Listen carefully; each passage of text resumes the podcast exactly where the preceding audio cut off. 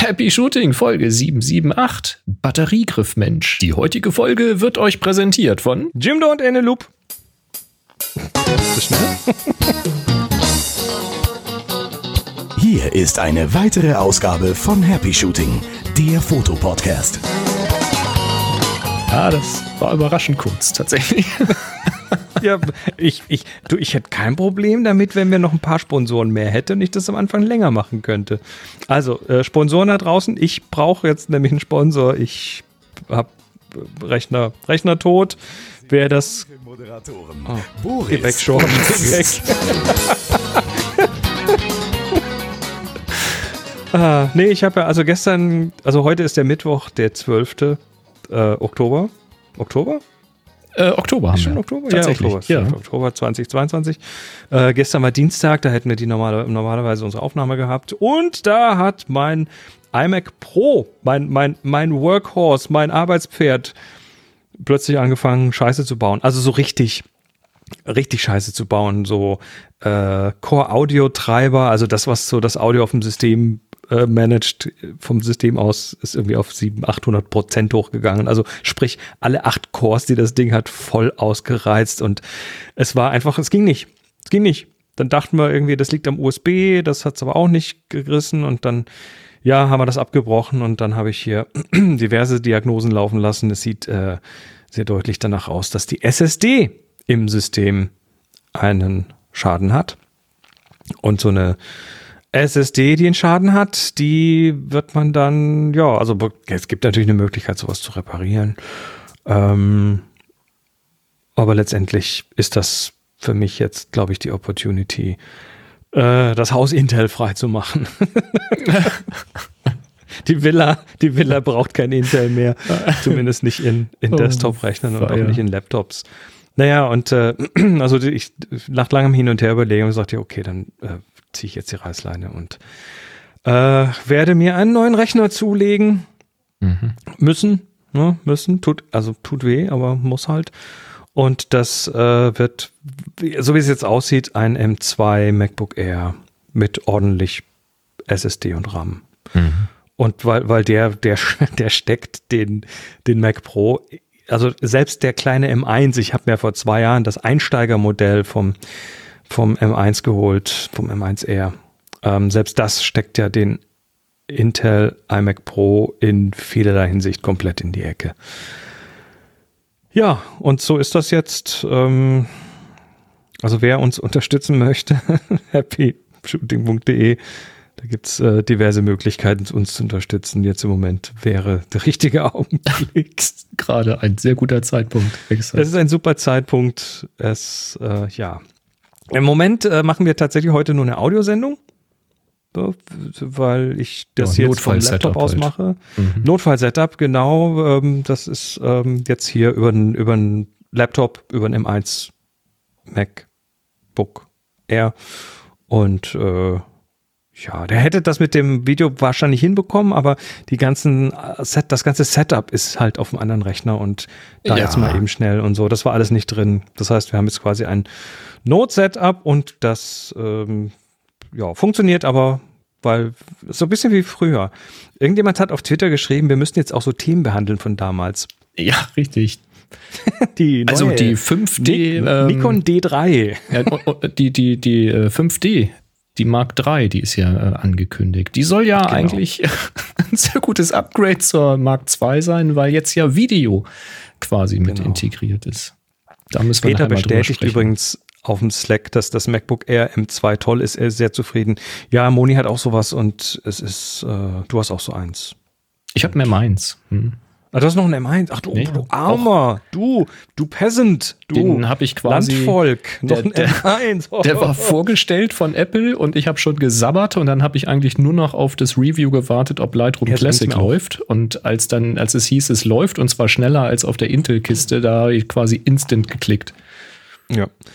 David möchte einen Stativ-Dreiteiler. Weil damals. ja.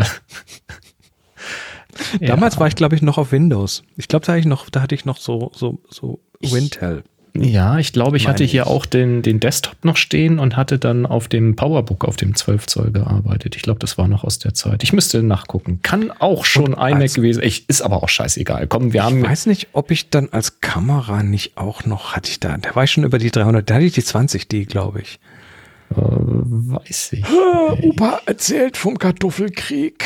Äh, Ist doch auch Latte. Wir haben den 12. Oktober 2022 und äh, haben wieder viele schöne Themen für euch zusammengestellt, weil du warst ja letzte Woche auf Pellworm. Ihr habt euch Schafe angeguckt. Ja, wir haben uns, wir haben uns nicht nur Schafe angeguckt, sondern ähm, auch Wind und, und den Deich und äh, den Edeka auf der Insel. Oh, Also Pellworm hat jemand gesagt, Touristik-Hotspot. ja, das ist, das ist das Schöne. Pellworm ist tat tatsächlich so, ein, so, ein, so eine, ja, so, so ein Reset-Knopf. Das erdet dich. Da ist, da ist halt nicht viel in Pellworm. Und das, ich meine, die, die Insel hat irgendwie 37 Quadratkilometer und 1000 Einwohner und einen Leuchtturm und äh, ist übrigens unterm Meeresspiegel. Ich glaube, Meter, einen halben, halben bis anderthalb Meter oder so. Okay. Und deshalb, und deshalb siehst du auch das Meer nicht von der Insel aus, weil du hast rundherum halt so einen acht Meter hohen Deich. Sonst läuft die Insel voll, ne? Kannst ja, geht ja nicht. Also äh, Pellworm hat einen Deich und auf dem Deich sind Schafe. Weil die Schafe quasi, die sind für die Deichpflege da. Genau. Ne, Deichpflege ist ganz wichtig. Dem, der muss immer schön äh, kompakt gehalten werden. Also die trampeln da und dann fressen sie und kümmern sich um das Gras und so. Und irgendjemand sagte uns, wenn du nach, also es gibt zwei Arten von Menschen. Die, äh, die einen kommen nach Pellworm, sehen, da ist ja nichts und gehen wieder und kommen nie wieder. Und die anderen kommen her und kommen dann immer wieder, weil da ist ja nichts. Ja. Das Und- ist immer, was du suchst. Ja. Wenn du halt Richtig. sowieso so einen Overflow hast irgendwie in deinem Alltag, dann ist das einfach mal sehr entspannt, wenn da auch mal einfach nichts, Richtig. also nichts in Anführungszeichen ist. Ne? Und das äh, und das und die Insel ist im Wattenmeer und äh, das ist hier so 5000, 6000, 5000 Quadratkilometer, irgendwie also auf jeden Fall ein mordsgroßes Gebiet. Ähm, und das Wattenmeer, da wird quasi so, also du, gehst auf den Deich hoch und da kann es auch mal sein, dass da kein Meer ist, weil Mhm. Ebbe, dann hast du halt äh, Watt, also sprich den Meeresboden. Und das ist ein super, unglaublich äh, einmaliges Ökosystem da oben. Und dann gehen Leute Watt wandern und, ähm, und so weiter. Also das ist, äh, ja, es, es ist cool. Also wir mögen das. Und ja, Sehr schön. und deshalb gehen wir da wahrscheinlich sogar noch mal hin. Ich habe früher nie gedacht, dass ich mal irgendwie mehrmals an den gleichen Ort gehe. Aber gut, warum nicht? Ja, ist doch herrlich. Also da hattet ihr euch jedenfalls eine Auszeit gegönnt letzte Woche. Deswegen ist ja letzte Woche dann ausgefallen. Und Genau. ja, da sind jetzt ein paar News angestaut. Da haben wir ein paar Sachen, ne? Richtig. Wir haben zum Beispiel, lass mal anfangen mit Klostergeister ganz kurz, weil da habe ich jetzt nochmal mit dem Kloster telefoniert. Also nochmal zum äh, Hinter die Ohren schreiben. Der Termin für Klostergeister 2023 ist der 8. bis 13. Mai. 8. bis 13. Mai. Und wir werden wieder so Größenordnung wie letztes Mal, so circa 30 Plätze haben. Und das Anmeldeverfahren wird diesmal anders. Es wird nämlich dort auf der Website stattfinden ähm, und nicht wie bisher so mit PDF runterladen, ausfüllen und hinschicken. Ähm, das wird jetzt einfach so integriert in den Hausprozess. Wir waren ja da bis, bisher immer so ein bisschen außer Konkurrenz. Das ändert sich jetzt. Heißt aber auch, dass dann Leute sich anmelden, die vielleicht nicht aus unserer Community kommen. Da werden wir aber dafür sorgen, dass ihr die Community einen Vorsprung bekommt. Das heißt, wir werden gucken, dass wir den Link vorab schon mal haben. Ähm, und wenn dann die Anmeldung aufmacht, äh, müsst ihr nicht lange suchen und so weiter. Äh, geplant ist entweder der 1. oder der 2. November als Anmeldetermin, weil da, ähm, also äh, am 1. krabbeln wir noch ein bisschen rum, weil das ist nämlich im Süden ein Feiertag, das ist Allerheiligen. Und da muss ich mal gucken, ob Steffen da irgendwie was tun möchte oder nicht. Ähm, das sagen wir aber dann in der nächsten Sendung Bescheid. Ähm, ich gehe davon aus, dass das dann am äh, morgens um neun oder so passiert oder weiß nicht, was, was meinst du? Was neun oder eher elf oder eher mittags? Ist halt Für auch den- so, wenn wir es am den Start? 2.11. machen, wenn wir es am 2.11. machen, dann ist halt, äh, dann haben halt die Leute, sind halt die Leute wahrscheinlich bei der Arbeit, zumindest einige. Also ab 9 Uhr sind die Leute definitiv bei der Arbeit. Das ist Und dann klar. ist 9 vielleicht nicht so gut. Vielleicht könnte man im Slack uns mal ganz kurz durchgeben, ob das sinnvoll wäre, das vielleicht so auf, auf 12 Uhr zu legen oder so. für die Mittagspause dann. Genau. Ähm, kleiner Tipp, da, bisher war das ja dann äh, so, dass die Leute irgendwie sich das schon halb automatisiert haben, die Nerds, das mit dem Ausfüllen des PDF. Ähm, ihr, ihr solltet euch mal den Spaß machen und das ähm, äh, mal einen Test auszufüllen auf der Website, weil da müsst ihr diesmal tatsächlich eure Kontaktinfos und die Auswahlzimmer und so weiter äh, quasi eintragen und das, äh, ja, das, wenn man schnell durchkommen möchte, dann sollte man das einfach einmal vorher getestet haben äh, auf vhs-inzigkofen.de. Wir verlinken das in den Shownotes. Könnt ihr dann zum Beispiel mal euch, also eine Suchbox haben sie nicht, sondern nach Kategorien, Fotografie und Bildbearbeitung heißt die Kategorie. Dann kriegt ihr quasi alle fotorelevanten Workshops gezeigt. Das ist einer fürs nächste Jahr oder für dieses Jahr noch äh, in grün. Der hat also noch Termine frei. Das ist diese Light Painting Workshop. Den könnt ihr mal ähm, euch angucken. Da kann man dann so auf Jetzt anmelden klicken und dann füllt man das aus. Und dann gibt es einen Weiter-Button, den dürft ihr auch noch drücken, weil dann kriegt ihr nochmal eine Übersichtsseite mit allem, was ihr eingetragen habt. Und dann beim Üben den Button, wo kostenpflichtig anmelden draufsteht, bitte nicht klicken, sonst kriegt Steffen die Krise. Aber ähm, ja, ihr äh, versteht das Hat man schon mal gesehen. schon. Also testet das mal äh, aus, falls ihr Angst habt, da irgendwie nicht schnell genug durchzukommen. Ähm, VHS-inzigkofen, I-N-Z-I-G-K-O-F-E-N.de Gesundheit ähm, ist die richtige Seite. Ja, und dann Also sprich am 1.11. oder am 2.11. wird es losgehen. Äh, das hört ihr dann hier nochmal, wenn wir es genau Und haben. Rolf sagt 12 Uhr fände er okay. Ja, ich glaube, ich tendiere auch mittlerweile auf 12 Uhr. Das ist dann für die, die Arbeits, äh, Arbeitnehmerinnen, Arbeitnehmer sind, Ja. möglicherweise. Genau, und also Dirk, Dirk schlägt vor, wir sollten ein Anmelden-Trainingscamp machen. Im Am Kloster. im Kloster. äh, Da können wir ja einen, einen Lehrgang dafür anbieten, den ihr dann buchen könnt über die Webseite. Müssen der ist natürlich kostenpflichtig, ist ja klar, weil ich muss mir irgendwie diesen neuen Rechner ziehen. Ja, ich denke diese, auch. Ich werde diese Sendung noch auf ein paar Dinge kommen. Ne? 12 oder 12.30 Uhr. Wir, wir, wir gucken mal, ähm, wenn du rausgefunden hast, ob äh, Steffen am Allerheiligen am 1.11. da was machen will oder der 2.11. Dann haben wir auch eine Uhrzeit. Genau, also das spätestens in der nächsten Sendung und dann werden wir es auch Ja. auf allen sozialen Medien rumposaunen, zum Beispiel auf Twitter mit dem Account Happy Shooting, Könnt ihr folgen. nicht wahr? Also, zwei Leute sagen, 12 Uhr ist gut, damit ist das eigentlich schon entschieden. N gleich 2, genau, das reicht doch. Richtig. Ah, Ja, super. Haben wir, wir könnten das? eine An Anmeldegebühr einführen für meinen Rechner. Ja, jetzt bleib mal ruhig. Bettel hier nicht so rum. Du hast auch was, Stell- was stell äh, halt hin. gebastelt. Ja, ich hatte doch letztes Mal eine Umfrage gestartet, äh, weil mich mal interessierte, wann äh, ihr uns denn so hört da draußen. Und ich hatte die Umfrage dann tatsächlich noch relativ schnell ändern können. Ich musste ja auch erstmal lernen, wie das hier geht mit diesem äh, Umfragetool. Äh, man kann dann äh, wählen, dass man auch mehrere Antworten, also äh, gleichzeitig auswählen kann, wenn man zu verschiedenen Zeiten hört. Das äh, ging dann.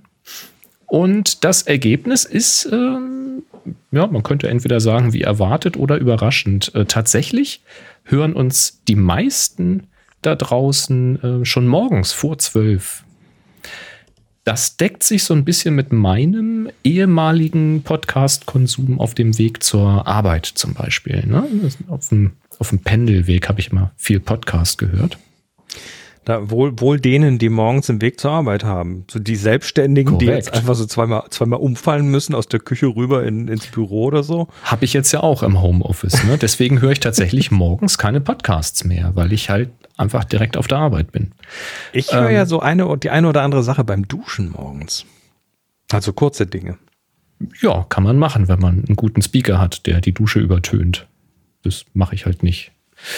Ähm, und dann, also das waren so äh, etwas über 40 Prozent der Stimmen. Und dann knapp danach, so mit etwas um die 37 Stimmen, äh, sind die Leute, die ab 18 Uhr oder später hören. Das würde sich schon wieder mit dem Pendelweg nach Hause decken.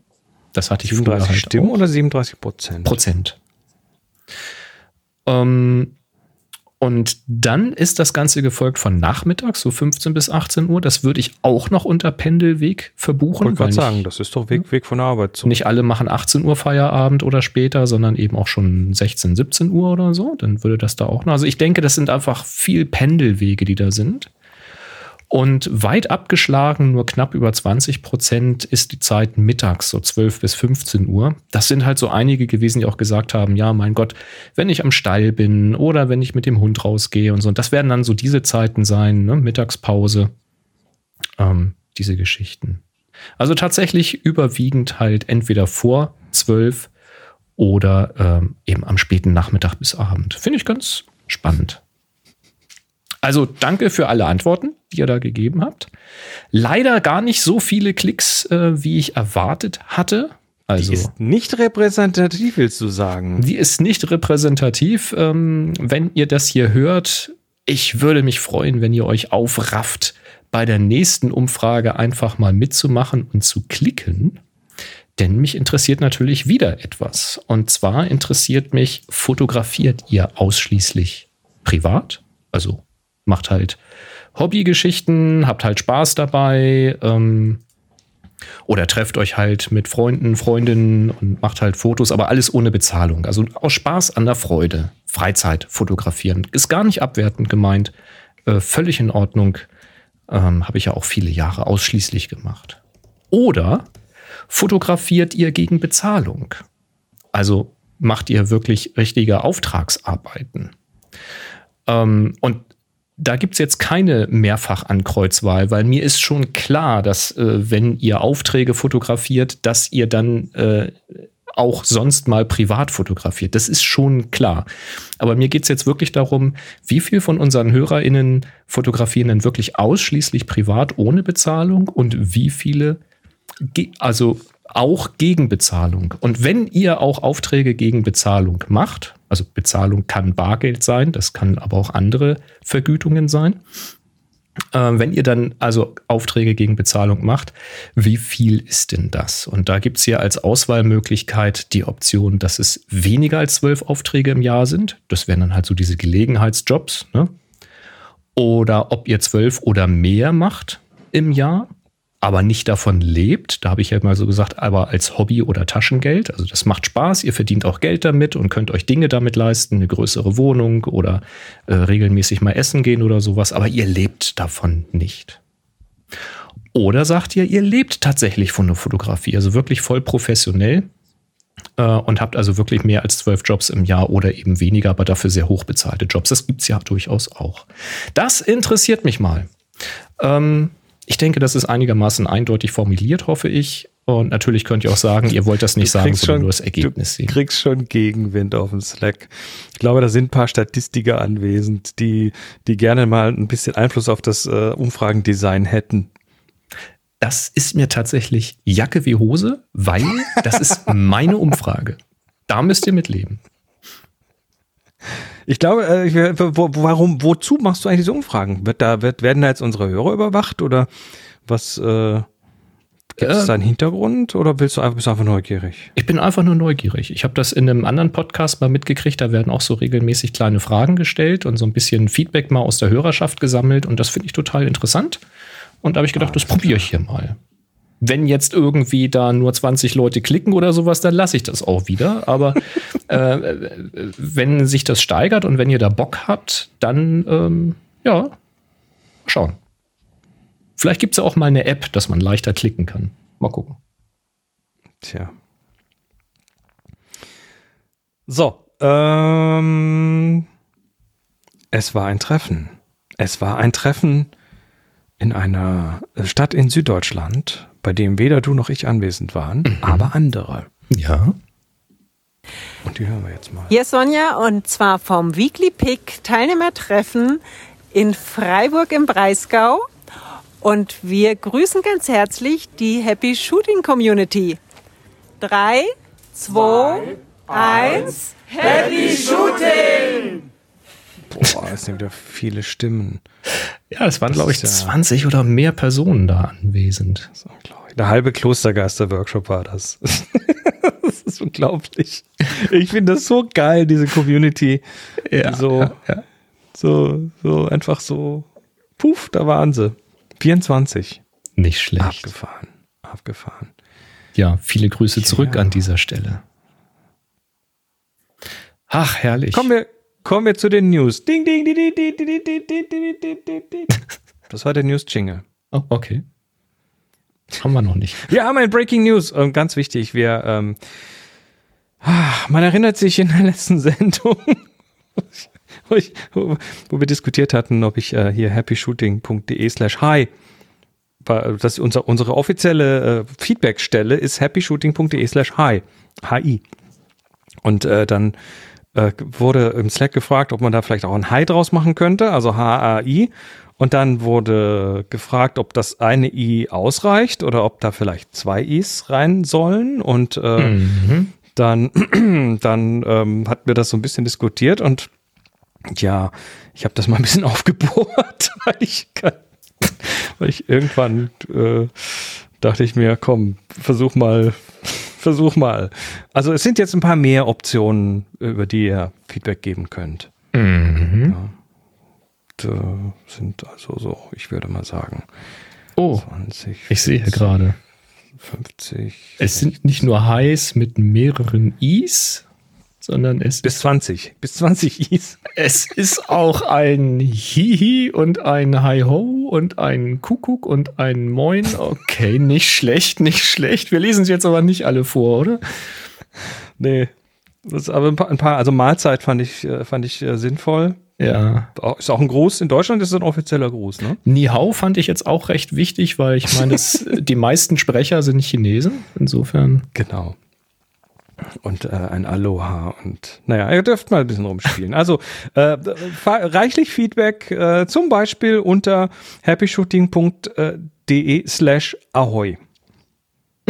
Sehr Und, und da dürft ihr euch aussuchen, ob hinten ein I oder ein Y steht. Super. Ja. Ja. Nee, also nee, du hattest die Red Knight, Schnauze voll keine- und hast jetzt einfach mal Ich hatte die Schnauze voll, gemacht. die Beschwerden, das geht ja gar nicht. Also Ja, Red. Knight sagt, ob das eine Rec-Ex wäre. Nein, es ist keine Rec-Ex. Das ist eine Ich Liste. habe einmal, das ist eine Liste, Copy-Paste, fertig. Alles kein Problem. Sehr geil. Ähm, ja. Aber wieso nur? Ja, wieso nicht? Das ist die Gegenfrage, Red Knight. Wieso nicht? Gerade gestern, ne, ist nicht abgesprochen, gerade gestern sagt mir Tanja, die ist ja in der Vermietung tätig, da hätte sie eine Mieterin angerufen und hätte gesagt, äh, da liefe im Fernsehen so ein Banner durch, das ohne demnächst abgeschaltet wird. Und dann hat sie erstmal gefragt, Ohne. Wer wird, wer wird abgeschaltet? Na, dieser Sender, dieser ohne, der ist halt, ähm, der wird dann demnächst nur noch in HD ausgestrahlt. Und dann sagt sie, Ja. ach, sie meinen One. Ach, sagt die, so spricht man das aus. Naja, dann hat sie erstmal den Tipp gegeben, da einen Sendersuchlauf zu machen, weil die anderen hat sie schon in der HD und ja, also soweit, das war geklärt. Und dann sage ich zu Tanja, ja, du weißt, dass RTL Now auch unter RTL NAU erreichbar ist. Kurze Schweigepause, Gelächter. Ja, ist so.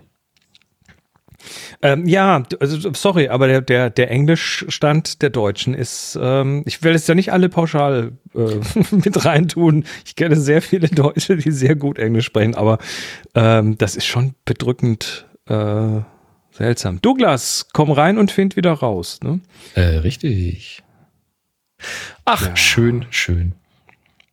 Also Capture mit anderen One. Worten, Hi geht jetzt auch phonetisch. Also Cap Capture ohne. Capture ohne.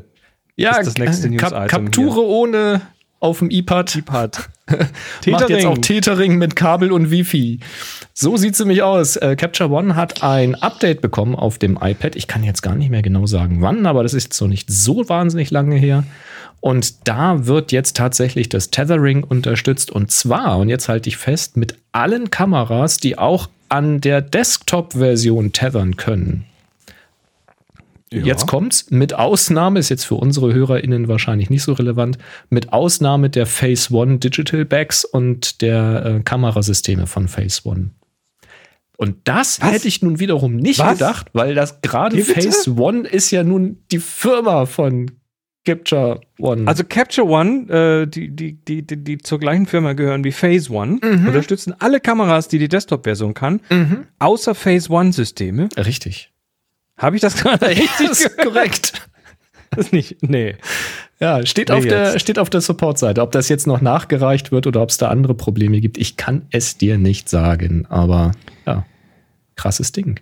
Aber du kannst eben tatsächlich ähm, an das iPad das Ganze per Kabel anschließen, also die Kamera per Kabel anschließen, dann kannst du tethern oder ähm, eben über Wi-Fi. Da findet ihr in, auf der Support-Seite von Capture One entsprechende Anleitungen für die verschiedenen Systeme, wie man das dann einrichtet und konfiguriert. David sagt, da wollen sie bestimmt extra bezahlt werden. Gibt es da vielleicht noch eine separate Version, damit du Künftig dann, vielleicht weil, mal. Hm. weil wer sich eine Phase One, ein, ein, ein Phase ohne Digital-Back Bug, äh, kauft, der kann sich auch noch eine extra Software dafür leisten, weil die sind ja auch nicht ganz günstig. Ja, ich weiß nicht. Also, ich, Also die Hintergründe würden müssen, mich mal vielleicht müssen die interessieren. sich auch einen neuen Rechner kaufen. Wenn es da irgendwie interner gibt, die man nach außen tragen darf oder dürfte, das würde mich tatsächlich mal interessieren. Wenn das irgendwas ist, was ich hier nicht öffentlich sagen soll, dann kann ich auch schweigen. Ähm, aber da wäre ich tatsächlich Genau. mal neugierig. Nicht, dass mich das interessiert. Ich habe so eine Kamera nicht, das ist mir eigentlich egal. Ähm, aber spannend wäre es schon, weil das ist schon echt ein, ein kurioser Move. Spannend finde ich aber halt, ähm, dass die iPad-Version ganz offensichtlich wirklich ernst genommen wird. Ähm, und wenn du jetzt halt so ein Tethering hast und hast dann nicht nur ein Tethering mit einer ausgewählten Liste von, von Canon und Nikon-Kameras, sondern echt eine umfassende Liste mit, mit Fuji dabei und Olympus und äh, Sony und was nicht alles. Ähm, das ist schon sehr geil. Also da haben sie irgendwas richtig gemacht also entweder konnten sie Dinge aus dem, aus dem Desktop-Code weiter benutzen oder das Ganze hat tatsächlich so lange gedauert mit der Version, weil sie den, den ganzen Unterbau dann neu programmiert haben, um das auf beiden Plattformen dann nutzen zu können. Sehr geil jedenfalls. Also muss man hier an der Stelle echt mal Lob aussprechen, finde ich toll. Weiß jetzt natürlich nicht, wie gut es funktioniert. Ich habe das ja nicht, aber ist schön. Tethering oder Brethering? Mhm. Das kann man essen. Den Brathering. Mhm. Den Brethering kann man essen. Ja, ähm, das nächste musst du mir erklären. Nik, äh, Canon hat jetzt, ist ein Patent. Ist ein Patent, hm. Ein Canon-Patent für ein Selfie-Stick. Es geht um einen intelligenten Selfie-Stick. Ähm, Das intelligenter Selfie-Stick heißt äh, Gimbal, oder? Äh, ja, nicht nur gerade halten, sondern das ist ein Stick, der soll wohl auch eine integrierte Kamera haben. Also du kannst da nicht einfach jede Kamera draufsetzen. Das ist also ein Stick mit Kamera. Und der kann jetzt aber seine Länge, seinen Winkel und die verwendete Brennweite automatisch anpassen. Jetzt frag mich nicht, woran die angepasst Der wird. steuert die Kamera. Äh, der steuert dann auch die Kamera mit. Mhm. Aber quasi ein teleskopartiger Stick, der dann auch noch mitgesteuert wird, wie weit der rauskommt oder wie weit er reinkommt. Ähm, fand Und dann hinten ein automatisches Gegengewicht, was dann auf der Rückseite irgendwie dieses ausbalanciert, wenn er plötzlich irgendwie doppelt so lang wird oder wie. Na, halten musst du das Ding schon, ne? Ist ja ein Stick. Na schon, aber du hast ja, du hast eine Mords, eine Mord, das Problem ist, je dicker die Kamera ist, desto schwerer wird's. Also Da ist keine dicke ne? Kamera. Wenn das integriert ist, das ist wahrscheinlich irgendeine kleine. Ach, das ist mit der, mit der Kamera integriert. Ja, ja, ja, ja, ja, ja. Dann ist das hier so eine, so eine Action-Geschichte oder so. Ich vermute es. Ja, ich vermute es. Und als ich Ja, das stell, Stell dir gelesen diese Unfälle vor, das ein Ding, der aus, ausfährt und dann irgendjemand das Auge aussticht. oder so. ich weiß natürlich nicht, wie viel Meter und wie schnell der ausfährt. Keine Ahnung. Ja, so richtig so. Genau, Chonk. Und dann hast du, Mit hast du bei Leuten, die dann hinter der Kamera stehen, so, so blaue Augen und so Mhm. Zeug. Ja gut, das sind dann Kollateralschäden, die man wahrscheinlich in Kauf nehmen muss. Ich fand das, also das ist eigentlich eher was für eine Kuriositätenecke eigentlich. Äh, Ich fand das sehr, sehr skurril. Ich kann mir jetzt nur vorstellen, dass man müssen. da halt ein Patent anmeldet, um halt irgendwelche Ideen sich halt zu schützen, die man wer weiß, für was man braucht. Ich glaube nicht, dass sie das jemals bauen werden, denn es gibt ja durchaus alternative Ansätze, wie man solche Dinge heutzutage schon machen kann. Denn zum Beispiel die Insta360, ähm, wenn du die am, am Stick benutzt, ähm, da kannst du auch relativ lange Sticks dranhängen, auch so Teleskopsticks, also machst halt drunter, was du machen willst. Aber du nimmst quasi 360 Grad auf die ganze Zeit und machst dann den, den Ausschnitt, also den Zoom und den Schwenk, das machst du alles hinterher im, im, im Post, also beim Schnitt. Und das, Naja, die Zoom- Software kann Zoom das ja auch Sinne auto von, du kannst ja eine, du kannst ja eine künstliche Brennweite berechnen quasi. Durch, Richtig. Durch, äh, durch einen Crop. Letztendlich ist es ein Crop in eine 360 Grad. Exakt. Ne? Und die Software kann das ja auch automatisch machen, indem sie Dinge trackt oder du machst halt hier so ein, so ein äh, Little Planet-Geschichte da draus. Und die ähm, rechnet ja zum Beispiel auch den Stick, an dem sie befestigt ist, schon raus. Das heißt, das sieht hinterher wirklich aus wie eine, wie eine Drohnenaufnahme oder so. Äh, kann man sehr lustige Sachen damit Eine machen. Drohnenaufnahme, bei der, bei der du so eine leicht verkrüppelte Hand hast. Nachher, Ja, sieht zum, je nachdem, wie du sie dann festhältst oder wo es befestigt Ich- ist. Ne? Ich habe jetzt ein kurzes Video gesehen, das habe ich leider nicht parat, von einem äh, Typen, der diese, diesen, äh, diese, diese, oh, wie heißt es jetzt nochmal? Insta360 äh, also die aktuelle beste 360-Grad-Kamera von denen, hat äh, an so einem recht langen Selfie-Stick, der auch sehr flüssig läuft, also von dem Teleskop, ne? das ist also so äh, ja, ich weiß auch nicht, ob das gemoddet hat oder sonst was. Auf jeden Fall ähm, hat der quasi so das Ding zusammengefaltet oder zusammengefahren. Das sind dann irgendwie so fünf Segmente oder so. Und er nimmt das dann und das, das Ding hält ja seine, seine, seinen Horizont gerade. Ne? Das ist stabilisiert ja. Ja. Und dann äh, geht er und dann macht er mit dem Arm so eine ganz schnelle nach oben Bewegung und das fährt diesen kompletten Stick aus. Und der Okay. bleibt dann noch ausgefahren. Okay. Und das ist dann so ein, so ein Teleskop, was hinterher irgendwie drei Meter lang ist oder so.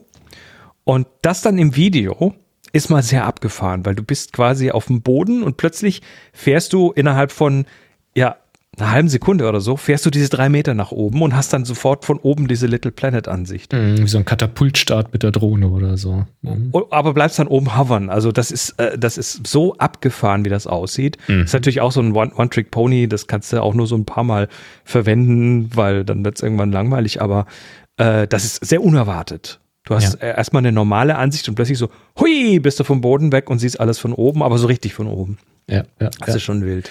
Ich habe das auch gesehen ähm, auf einem äh, Elektroauto-Treffen. Da sind auch welche da mit so einem ganz, ganz langen Stick unter 360 da dran rumgelaufen und dann durch die Halle gegangen damit. Und das sieht halt wirklich aus, als ob du mit der Drohne da in die Halle fliegst und dann da drin rumfliegst.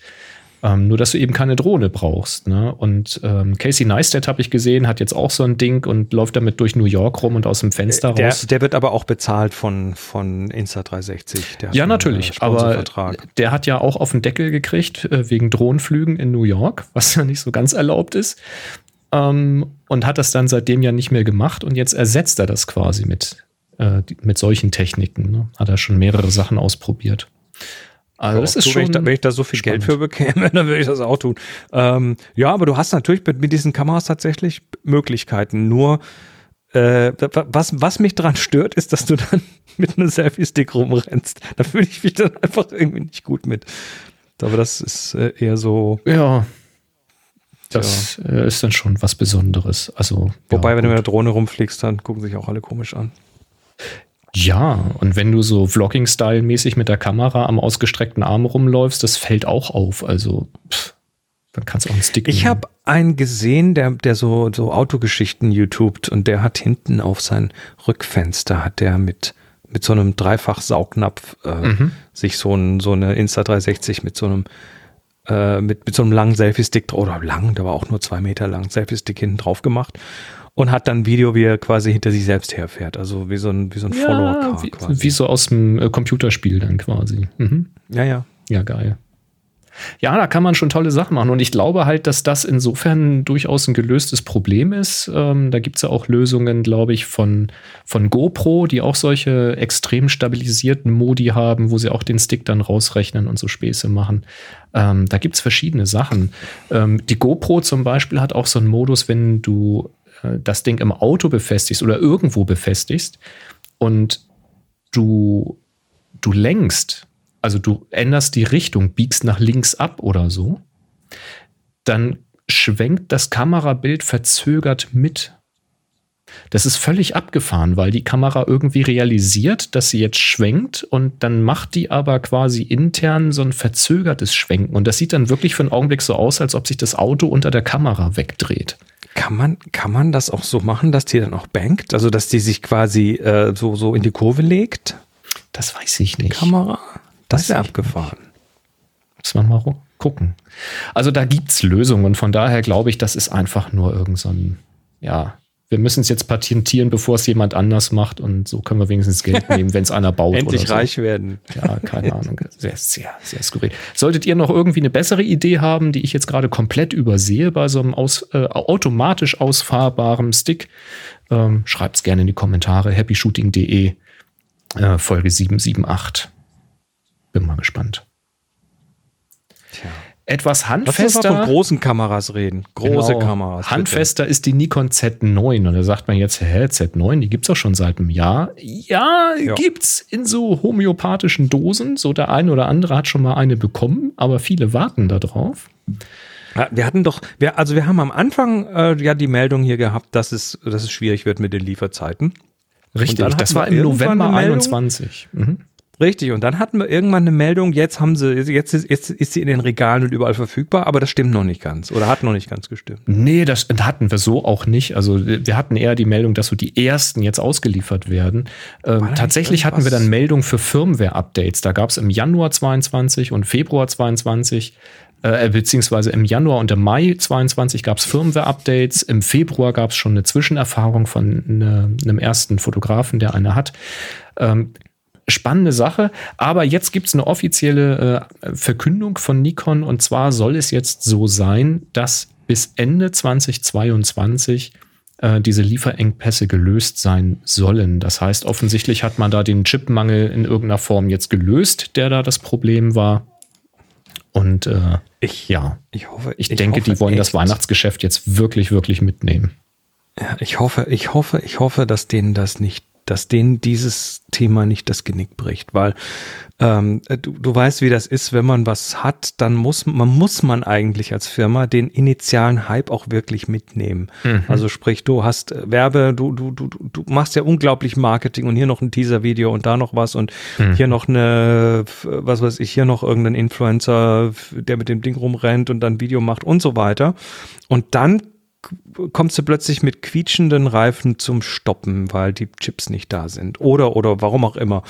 Und ähm, äh, das heißt, dieser initiale Z9-Hype, der ist weg. Der ist schon lang weg. Und jetzt kommen sie und sagen, jetzt können wir aber liefern. Uiuiuiui, ich hoffe mal, dass das jetzt noch diese Verkaufszahlen bringt, die sie eigentlich brauchen, damit das irgendwie wirklich ein Erfolg wird. Ja, es steht zu hoffen. Ich meine, das ist ja nur auch keine Spielzeugkamera. Ne? Wir reden hier von schlappen 6000 Euro, so roundabout, etwas weniger, so ein Euro weniger oder so Liste. Und ähm, na, es ist halt schon eine spannende Kamera. Es ist halt das große Gehäuse. Das heißt, äh, du kannst sie gut halten. Du hast den integrierten Porträtgriff. Du kannst gut Ja, mit, mit langen Optiken Technisch ist die arbeiten. Kamera, glaube ich, über, über, Du über hast alles. keinen Verschluss mehr, keinen mechanischen. Das ist ja voll elektronisch, das Ganze. Und da habe ich auch von den ersten gehört, dass das durchaus äh, gut gelöst ist und nicht schlechter funktioniert wie bei Kameras mit Verschluss. Äh, also was so Flicker und sowas angeht. Ne? Ähm, spannendes Teil, auf jeden Fall. Und äh, ja, ich drücke Nikon da die Daumen, dass das jetzt klappt und ja, dass die Leute da nicht äh, abgesprungen sind von ihren Bestellungen und das System dann aus Frust gewechselt haben. Also Kai sagt, dass sie auf dem Treffen äh, in Freiburg eine Z9 dabei hatten, Ja. weil Marc da war. Natürlich. Logisch. Logisch. Der hat aber genau gewartet wie alle anderen, hat er mal gesagt. Also ja, schön. Also toi toi toi, solltet ihr noch irgendwo auf der Warteliste stehen, dann stehen die Chancen gut, dass das dann dieses Jahr bedient wird. Tja, bleib mal weiter bei tollen Kameras. Es gibt nämlich schon wieder was Neues von Fuji. Fuji möchte jetzt im November, das ist dann also nächsten Monat zum Zeitpunkt der Aufnahme hier, November 2022, die XT5 vorstellen. Und ja, da ist schon durchgesickert, was da reinkommen soll, nämlich da soll ein äh, Sensor drinne sein wie der in der XH2, also 40 Megapixel aber eben nicht stacked. Also es wird keinen Stacked-Sensor geben. Das spricht also nicht unbedingt für sehr schnelle Sensorauslese-Zeiten, sondern alles eher wie gehabt. Ähm, Bedienung vom Gehäuse soll wieder eher so in diese analoge Ecke, also Retro-Bedienung, also viele Einstellräder sein. Und ähm, es wurde gesagt, dass kein Batteriegriff möglich sein wird, also auch optional nicht. das finde ich persönlich, also ich persönlich gar nicht schlimm, weil äh, wann immer ich mir mal einen Batteriegriff für eine Kamera dazugeholt habe, habe ich die genau einmal dran gehabt, um sie auszuprobieren und dann nie wieder. Ähm, von daher, das passt ja, ich schon. Bin ja, ich bin ja auch kein, kein Batteriegriff-Mensch. Ich glaube, seit, seit der 5D Mark II, nee, war das die 2? Doch, seit der 5D Mark II ist für mich Batteriegriff immer mit Problemen behaftet. Also zumindest in meinem Kopf. Da gab es Okay. damals irgendwie so eine, so eine, so eine äh, Influencer-Reise, die dann irgendwie Canon, glaube ich, bezahlt hat. Und die waren dann, was war das? da? Genau, es war die Geschichte, wo da so ein paar Leute in der Arktis waren auf einem Schiff. Und die hatten alle irgendwie den Batteriegriff und die Ausfallrate von der Kamera war halt riesig. Also Hälfte oder so äh, hat es nicht überlebt, weil der Batteriegriff nicht dicht war. Und da bist du jetzt oben in einem scheiß Wetter und die Kamera ist eigentlich abgedichtet. War das die 5D Mark II oder war das die Mark IV? Nee, das muss die Mark II gewesen sein. Und ähm, das hat halt Canon nicht gut getan, weil dann die Meldung war, ja, eine voll super Kamera, aber da ist irgendwann ist er ausgegangen. Ja, hat sich rausgestellt, Batteriegriff hat halt Wasser nach innen geleitet sozusagen. Ah, scheiße. Auch so Regen und so. Okay. Se- Seither ist das für mich so ein bisschen mit Problemen behaftet. Batteriegriff braucht man doch nicht, oder?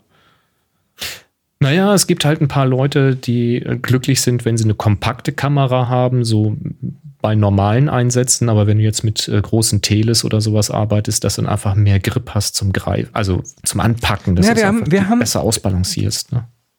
Ja, aber, aber das hat ja viel mit der Haltetechnik zu tun. Das ist ja ein Thema, mit dem ich mich schon seit wir Anfang, angefangen haben mit Workshops schon beschäftigt habe. Wie hält man denn so eine Kamera? Und wie hält man sie so, dass man entspannt halten kann und dass es nicht, nicht anstrengend wird? Und da hast du halt tatsächlich ähm, diesen, also die, die Frage ist schon mal, also Batteriegriff ist oft das Thema, wenn man mit, äh, wenn man im Hochformat fotografieren möchte.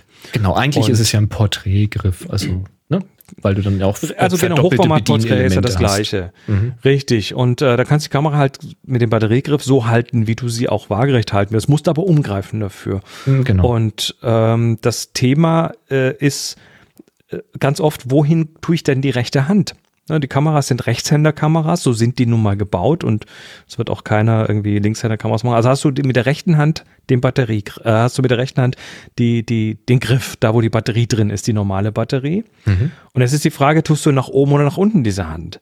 Weil du hast, äh, wenn du sie unten hast, stützt du damit die Kamera ab, kannst sie aber nicht mehr wirklich ruhig halten, weil Mhm, du hast das Gewicht der Kamera auf der Hand. Ähm, nimmst du sie nach oben die Hand, dann bist du total locker, dann hängt sie aber dran und jetzt nimmst du die linke Hand von unten stützt am Objektiv ab und dann kann das Objektiv so dick sein, wie es will. Du stützt von unten das Objektiv ab, hast von oben die Hand locker drauf auf dem Griff und kannst dann mit der linken Hand quasi den Ellenbogen noch so ein bisschen gegen die Rippen drücken und dann hast du ein Stativ, dann bist du ein Stativ und da habe ich schon mit den dicksten Objektiven wirklich sauber klar arbeiten können und ich muss nicht umgreifen. Kamera Ja. äh, ist Mach ich für ja auch hochkant so. und quer, ist die identisch und wenn man sich das einmal angewöhnt hat, dann ist ab dem Moment der Batteriegriff eigentlich nur noch sinnvoll, wenn du die, ähm, wenn, wenn du die lange Batterielaufzeit brauchst. Das ist heute aber ehrlich gesagt auch nicht wirklich ein Problem. Also ich persönlich komme, ich persönlich, wenn ich die Option habe, einen Batteriegriff abzumachen, mache ich ihn ab, Mhm. weil die Kamera mir sonst irgendwie zu schwer und zu dick und zu groß ist. Und das Umgreifen mag ich überhaupt nicht. Vor allem hast du ja, hast du ja nicht alle Bedienelemente äh, gehen ja nicht mit. Nämlich äh, die auf der Rückseite der Kamera. Und jetzt hast du also quasi deine Hand am Griff und der Daumen weiß exakt, wo er hinfassen muss. Und jetzt drehst du die Kamera mit dem Batteriegriff, also du greifst um und jetzt sind plötzlich diese äh, Rückseitenelemente nicht mehr da, wo sie sind. Also musst du, also für mich macht das ganz wenig Sinn. Ja, je nach Griff halt eben schon. Ne? Es gibt ja solche und solche. Ne? Also Gibt es Batteriegriffe, die dir Ja, dein Drehrad hinten und deine, Ja, deine ja, ähm. Exakt. äh, äh, Moment. Dann hast du ein Daumenrad oben, ähm, du hast unten die Play-Taste und den Papierkorb und so. Nee, die meine ich nicht. Ich meine so Sachen wie zum Beispiel den kleinen Knopf, also jetzt, ich gehe jetzt von Canons aus, den kleinen Knopf neben dem Daumenrad, Mhm. mit dem du zum Beispiel den Fokusmodus umstellst. Ja, kannst du zum Beispiel dabei Ist der haben. dann auch verdoppelt? Ja, musst du dir mal angucken. Echt? Ja, ja, das ist das richtig. Das, äh, es würde mich wahrscheinlich eher verwirren im Hochformat. Man müsste damit mal, also im, im, im Querformat zu arbeiten, wenn du dann irgendwo doppelte Bedienelemente irgendwo auf der Rückseite hast. Äh, nicht, dass man da doch mal aus Versehen irgendwie gegenkommt. Ähm, ja, aber wie gesagt, ich kann die Leute schon verstehen, die jetzt ähm, dann Porträtfotos äh, machen wollen und da eben nicht äh, Salsa-Tanzübungen ausführen möchten.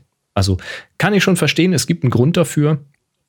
Ähm, ja, aber wenn jetzt ein Fuji, wenn Fuji jetzt sagt, wir machen jetzt eine Kamera und die ist jetzt ein kompaktes Gehäuse und wir bieten da auch kein, kein Kamera, äh, kein Batterie oder Porträtgriff dafür an, die haben ja die Zahlen davon, weißt du? Und ich glaube auch bei Olympus, da wird oft einer mit dazugepackt, so als Rabattaktion. Aber ich möchte mal wissen, wie viele den dann wirklich auch benutzen.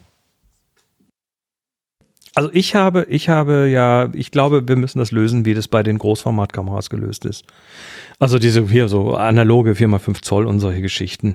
Äh, da kannst du nämlich ganz oft einfach das Rückteil drehen. Also sprich, ja da wo der Film drin ist, das drehst du einfach 90 Grad, die Kamera ja. bleibt exakt wie sie ist. Ja. Und das müsstest du doch einfach nur in den Kameras, müsstest du einfach den Sensor um Eigentlich müsstest drehen. du nur den Sensor drehen, genau. Und da der ja schon beweglich gelagert ist, müsste der eigentlich nur genau. 90 Grad rotieren, fertig. Ne?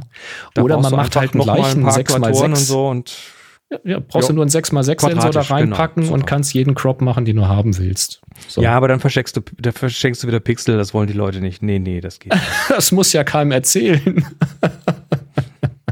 Ach so. ah, das ist, das ja. finden die raus. Aber dann haben wir wieder das Problem, dass man da nicht genügend äh, Sensoren auf den Wafer kriegt oder sonst was und das wird, das passt nie in den Prozess. Nee, ah, okay. Ich denke, das, äh, das ist schon, ja, dreh, drehbarer, 90 Grad drehbarer Sensor. Brauchst du nur irgendwie ein kleines Schneckengetriebe. Solltest du schnell ein Patent draus machen, dann hat sich der Rechner schon finanziert. weißt du, wie teuer das ist, so ein weltweites Patent durchzudrücken? da kann ich mir viele Rechner verkaufen. Ach, ich höre ah. immer nur Ausreden. Hm. Bleiben wir keine Ausreden gibt es nicht, äh, keine Ausreden gibt es mehr, wenn man äh, richtig Action machen will und Objektive haben möchte, die das aushalten. Da gibt es nämlich die Firma GDU, Global Dynamics United. Und die bietet von zwei Canon-Objektiven robust gemachte Versionen an. Sie nennen sie armored, also äh, gepanzert oder wie sollte man sagen, in, in Rüstung gelegt. Ui, ähm, ui. Und zwar das GDU Armored äh, RF 1628, also 16 mm 2.8 und das 50 mm 1.8, jeweils äh, als RF-Variante. Und da sagt man sich natürlich, Moment mal, hoppla, RF-Objektive, Autofokus, äh, Dritthersteller, wie geht das jetzt? Ganz einfach. Ähm, es sind die normalen Canon-Objektive. Das heißt, sie kaufen die auch, die? die nehmen das ganz normale Canon-Objektiv und modden das. Die bauen also die Ringe und die Schalter ab, also alles, was von außen zugänglich ist, kommt ab. Die ganze Außenhülle kommt weg und wird ersetzt durch eine äh, Aluminiumhülle, durch ein Aluminiumgehäuse. Sie schreiben almost indestructible.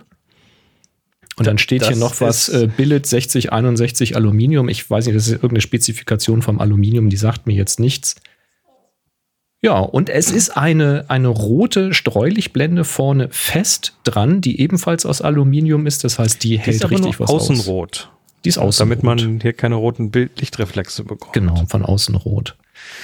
Ähm, jetzt hat das Objektiv natürlich keinen Fokusring mehr. Also es ist nichts dran, was von außen irgendwie kaputt gehen könnte, wenn man dagegen dotzt. Kein Fokusring mehr, keine Umschalter mehr. Das Ding ist jetzt also nur noch Autofokus. Das heißt, du musst den Fokus dann, ja, oder eben manuell, aber dann über, über die Kamera justieren, wenn die Kamera das entsprechend macht. Und sie schreiben oder äh, haben gesagt, es ist halt so gedacht, wenn du das Ding an der Drohne fixierst, äh, an Autos, an Helmen, also wirklich Action oder wirklich Dinge, wo es, wo es dreckig und, und, und, knallig wird. So wahrscheinlich, wenn die Steine fliegen oder so. Äh, dann kann man das nehmen. Das Ganze hat natürlich auch so seinen Preis, denn zum Beispiel das 16 mm 2.8, das liegt bei ähm, knapp 600 Dollar statt 300 Dollar. Ich habe die Europreise nicht, tut mir leid. Und das 50 mm 1.8, das liegt dann bei 500 Dollar statt bei 200 Dollar. Also das ist ein saftiger Aufpreis. Ähm, da muss man schon sehr genau wissen, wofür man das braucht. Custom-Teile sind teuer. Das hm. ist immer so. Aber faszinierend, ähm, dass es sowas gibt. Mir war bisher nicht bewusst, dass es da einen Markt dafür gibt, weil es gibt ja alle möglichen Schutzhüllen für außenrum. Die machen das Ding natürlich dann äh, fetter. Ja, kann man auch modden. Hm. Ja, mir, mir fehlt noch so ein bisschen der Anwendungsbereich. Und dass das virtually indestructible ist, das, das provoziert dann wieder Leute, die, was weiß ich, die auch iPhones runterwerfen. und YouTube-Videos in drei, genau. zwei. ja, wer es braucht, gerne. Ich verstehe nicht warum, aber das ist ja manchmal so, dass ich Dinge nicht verstehe. Ja, ich glaube, du ähm, und ich, ich haben nicht die Einsätze, wo wir sowas bräuchten. Ich erinnere mich dran, ähm, die ersten digitalen Spiegelreflexkameras, genau, die ersten DSLRs waren von Kodak. Kodak hat damals tatsächlich äh, Nikon-Kameras gekauft und gemoddet. Ach, okay. Also auch die sind auf den Markt gegangen, fragen wir jetzt nicht mehr exakt welche Modelle, aber das waren dann, das war sehr früh, ne? Da, also da waren auf eine Auflösung noch nicht und so weiter, aber äh, letztendlich waren es Nikons, die dann unten dran nochmal so eine Kiste hängen hatten, die so, so, so groß war wie die Kamera drüber und äh, riesengroß und schwer. Also Speaking of Kameragriff, ne, das ist ein dick, dickes Ding unten dran mit Batterie und, und Elektronik und was weiß ich allem. Und da gab es, glaube ich, auch noch keine Speicherkarten. Und ähm, das war so, äh, ja, so haben die das gemacht. Also die haben jetzt nicht mit Nikon kooperiert, sondern, also das, das dachte man damals, weil da stand auch Nikon auf der Kamera, äh, sondern die haben tatsächlich äh, ganz normal diese Kameras gekauft und dann sie umgebaut in digital. Wie mhm. fing das an? Na, krass. Jo. Also kann man machen. Kann man machen. Kostet halt Geld. Kost, kostet halt Geld, ja. ja. Nun gut. Dann wollen wir mal was tun, um deinen Rechner zu finanzieren, oder? Warte Yay. mal. Happy Shooting, der Fotopodcast. Werbung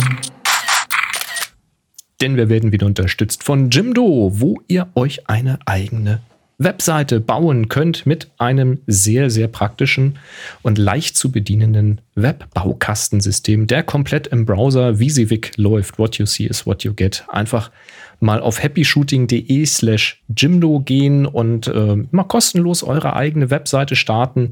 Da geht ihr mal in den Dolphin rein, startet mal eine Seite, Ihr seid also wirklich, also ungelogen, in einer Minute habt ihr erstmal so ein Gerüst. Äh, was heißt ein Gerüst? Ihr habt eine Webseite am Start, da stehen auch schon Inhalte Eben, drauf. Das ist mehr als ein Gerüst, ja. Ne, da steht, das ist immer so hilfreich, wenn man schon mal auch Text drin hat und Bilder drin hat, dass man mal einen Eindruck davon bekommt, was geht denn eigentlich so, welche Layout-Möglichkeiten gibt es denn, wie wirkt das Ganze, wie sieht das auf den verschiedenen Bildschirmgrößen aus. Das kann man sich am Desktop auch simulieren. Da gibt es dann oben so Buttons, wo man sagen kann, zeig mir mal, wie das auf dem Smartphone aussieht zum Beispiel. Und dann kann man das schnell mal ausprobieren und sich dann anpassen gegebenenfalls. Das ist wirklich praktisch. Und dann müsst ihr eigentlich nur noch dahergehen und müsst die Textboxen eben mit eurem Text füllen und die Überschriften mit den Überschriften, die ihr gerne hättet, füllen. Könnt die Bilder austauschen per Drag and Drop und so weiter und so fort. Und ähm, es gibt auch einen, schreiben Sie hier, kompetenten und schnellen Support und zwar je nach Paket. Es gibt ja verschiedene Ausbaustufen, die man buchen kann. Je nach Paket sind Rückmeldungen schon innerhalb einer Stunde möglich. Das heißt, wenn ihr das wirklich ähm, professioneller einsetzt, die Webseite oder auch für andere Webseiten baut und die dann auch betreut für andere Leute, dann ist es natürlich vielleicht hilfreich, auch ein größeres Paket zu nehmen mit einer schnellen Reaktionszeit vom Support, wenn man irgendwie doch mal was fixen muss oder eine Frage hat, wie man bestimmte Dinge einbaut oder ähnliches. Ähm, in der Regel geht da mehr, als man tatsächlich so sieht. so an der nackten Oberfläche. Es gibt immer noch mal irgendwie einen Trick, äh, irgendwas zu lösen. Da hilft der Support dann sicherlich gerne weiter. Ne? Und egal, ob ihr jetzt selbstständig seid oder ob ihr ein Geschäft habt, ob ihr ein Hobby betreibt oder ob ihr einfach nur eine Webseite haben wollt, wo ihr von euren Reisen oder Erfahrungen berichten wollt, ähm, das könnt ihr damit alles tun. Das kann also eine einfache Visitenkarte sein, wo man euch findet oder was ihr so anbietet. Ja, oder eben ein Blog oder auch ähnliches. Sehr schönes Ding. Also auf happyshooting.de slash Jimdo. Startet mal kostenlos, probiert das aus, ob das für euch in Frage kommt. Und wenn ihr sagt, okay, das will ich mal ein, zwei Jahre ausprobieren, dann bucht doch mal so ein kostenpflichtiges Paket. Da könnt ihr 20% sparen auf jedes dieser kostenpflichtige Pakete mit dem Code Happy Shooting. Also 20% mit Happy Shooting. Und äh, wenn ihr dann eine Seite gebaut habt, dann lasst es uns gerne wissen. Schickt uns mal einen Link an info@happyshooting.de. Dann stellen wir die Seite hier auch gerne mal vor. Bin immer sehr gespannt zu sehen, was ihr da für spannende Inhalte zeigt.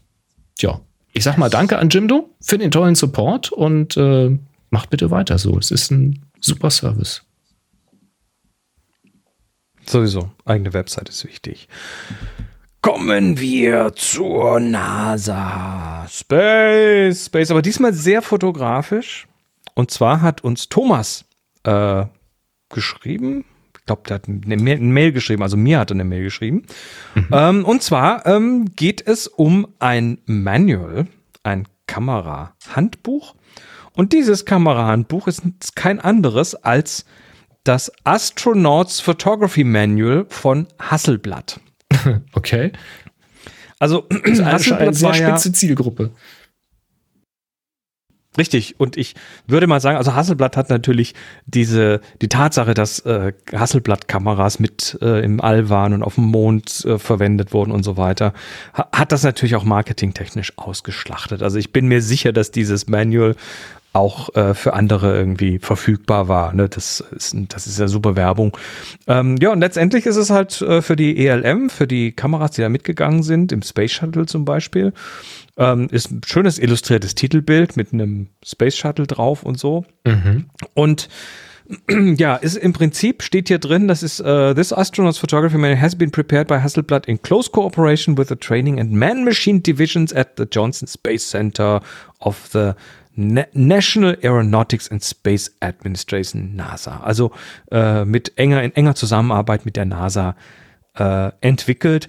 Und es ist halt so ein Camera Manual, wie man sich das so vorstellt, wenn man so alte Kameras kennt. Da wird halt erstmal erklärt, wie die, wie die Kamera kontrolliert wird, also was für, was für Knöpfe sie hat und wie man das Filmmagazin äh, anflanscht. Und äh, es gibt auch so ein Power Supply dafür, also wie man es mit extern irgendwie, mit einer externen Batterie powert und und, und, und.